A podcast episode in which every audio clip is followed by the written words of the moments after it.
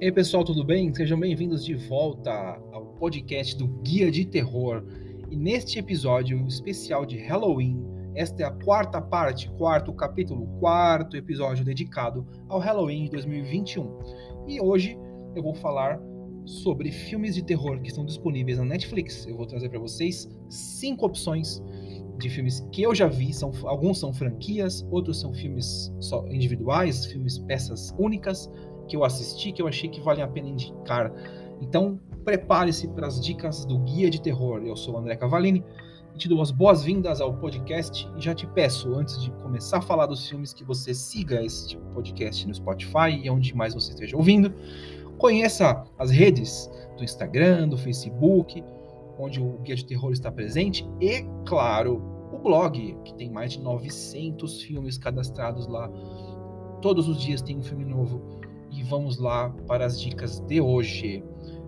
Filme de terror na Netflix. Então, se você tem assinatura, maravilha, você está bem servido. O primeiro filme que eu vou recomendar chama-se Céu Vermelho Sangue. É um filme muito legal que eu vi, que se passa dentro de um avião. Conta a história de uma mãe que está indo com seu filho embora, mas nós sabemos que essa mulher tem uma doença muito séria. Tão séria que ela tem que ficar tomando injeções de tempos em tempos, né? E a gente aos poucos vai entendendo que ela tem uma certa sede por sangue.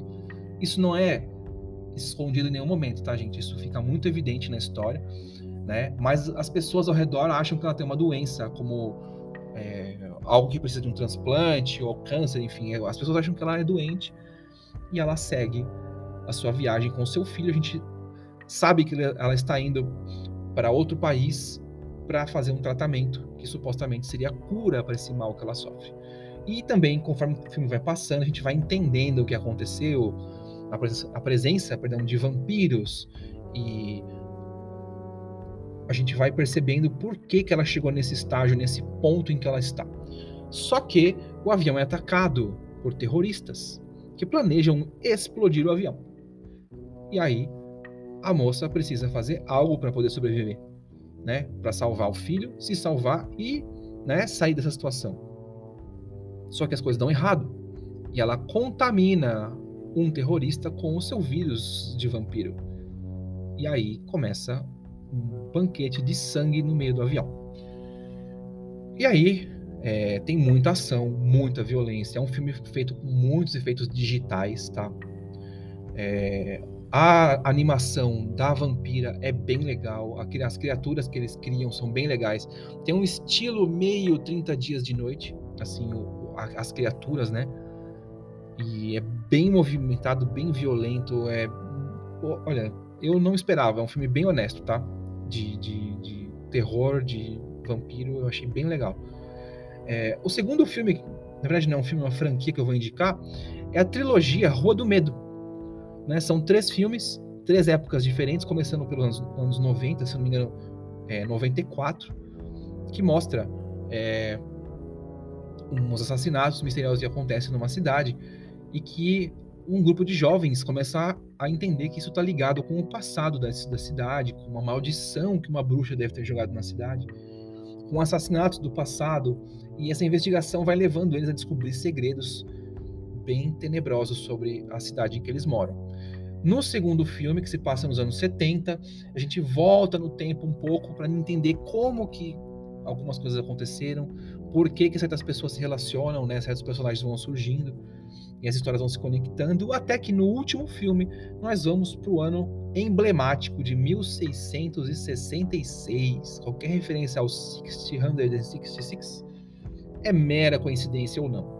Né? E nesse ano fatídico a gente vê uma história de bruxaria e aí você tem uma conexão dos personagens, a gente começa a entender as conexões de verdade das famílias, das pessoas, das mortes, da bruxa, que seria a causadora de tudo. E é bem legal, gente. Tem que ter um pouco de paciência, porque o filme são três filmes que as histórias se complementam. Então, para você entender a história completa e ter a diversão completa, tem que ver os três filmes. Né?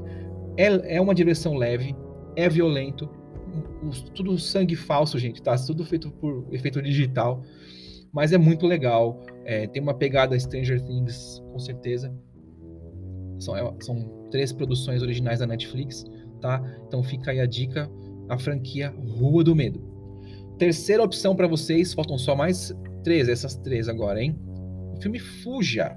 Fuja é um filme de suspense com bastante cenas de terror que coincidentemente leva a gente a viajar no passado, lembrar de filmes baseados em Stephen King, mas não é isso que acontece hoje. Fuja conta a história de uma menina que tem um problema físico que faz com que ela dependa de sua mãe para tudo.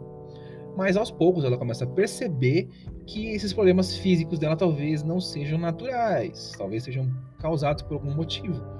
E que talvez a mãe dela possa ter alguma coisa a ver com isso. Só que quando ela percebe isso, ela percebe que está numa situação traiçoeira, numa armadilha que é muito difícil sair. E a gente tem cenas de tensão extremas, envolvendo agulhas, envolvendo seringas, envolvendo sangue, envolvendo pessoas que não conseguem se mexer, estão presas numa cama. Enfim, momentos de tensão. Eu achei muito legal. Não dava muito por esse filme, mas eu assisti e gostei, então trago para vocês como recomendação na terceira opção dessa série de cinco filmes que eu vou indicar para vocês na Netflix. O quarto título, ou melhor, a quarta indicação é uma franquia. A Morte te dá parabéns. Se você curte um mix de terror, nonsense e comédia, A Morte te dá parabéns. É muito legal. Ele tem um chan do dia da marmota, né? De você morre e você volta pro começo e você rever aquele mesmo dia. E você morre e você volta no mesmo dia, tentando sair desse loop eterno de morte. Que é muito engraçado, gente. Tá? O primeiro filme ele tinha um tom divertido, jocoso mesmo, mas uma pegada séria, né? De que a pessoa tinha que entender por que, ela estava vivendo aquele dia e morrendo e quem estava matando ela, por que estava matando ela. No segundo filme, eles inventam uma máquina para que você faça isso artificialmente, como se fosse algo natural, né? Mas você tem aí um, um chance de ficção científica em que os caras descobrem uma máquina para fazer você voltar no tempo e impedir que você seja, seja morto, né? E aí a nossa protagonista do primeiro filme volta para tentar descobrir quem está matando e por quê. E é bem legal, gente. É, eles nesse segundo filme eles esculacham mesmo, tá? Eles vão além da fronteira que o primeiro filme foi.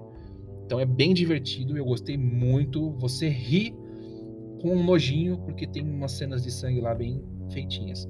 E o último título também é uma franquia. Quer dizer, eu devia ter falado no começo, né, gente? Que dos cinco filmes que eu ia sugerir, três são franquias, mas que seja.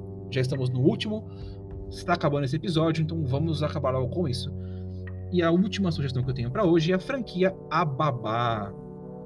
Sim, mais uma produção original da Netflix, A Babá. O primeiro filme, a gente tem uma babá que está é, cuidando de um rapazinho, o rapazinho tem uma queda por ela, até que ele descobre que ela é uma das mentoras de uma seita envolvendo vários adolescentes da região. E que eles vão fazer sacrifícios atrás de vida eterna e blá blá blá o filme vai se construindo nessa tensão, né? Do menino que vai ser cuidado por ela, sem saber que ele pode ser a próxima vítima, ele fica naquela tensão, tentando descobrir o porquê da, daquela situação, e a babá vai matando as pessoas, e as pessoas vão se matando, e é um festival, né? Uma porrada de morte. No próximo filme, a gente tem um rapaz é, se reencontrando com a sua babá, mas dessa vez ela tenta salvar ele de um mal ainda maior que talvez pudesse não ter sido libertado no primeiro filme e que agora está no segundo filme de volta para perseguir o garoto e sua nova namorada. Então a gente tem aí uma história que tem bastante referência aos anos 80. Ah, falando em história, considerando os dois filmes como uma história só, tá, gente? É, tem personagens muito divertidos. Eu achei as atuações da babá e do rapazinho, enfim, bem convincentes, bem legais assim, mortes bem elaboradas, ou seja, é um filme que ele vem com essa pegada sexta-feira 13, mas indo pro humor mesmo, né, com, com essa, esse tempero, sabe? É, jovial que a Netflix tem trazido em vários dos seus filmes, tal. Então eu acho que vale muito a pena a babá. Tem uma pegada meio a morte da parabéns sim. Não, as tramas são diferentes, mas o estilo de filme é muito parecido. As cores, o sangue e tal. Então fica aí a dica, gente. Vale muito a pena assistir essa franquia aí, dois filmes, da a babá. Produção original Netflix. E é isso. Esse episódio ficou um pouco mais longo, peço desculpas, mas também não peço desculpas, porque é muito bom falar de filme de terror, né, gente? Ainda mais filmes que estão na Netflix, se você tem assinatura, você não vai precisar pagar nada a mais para poder vê-los.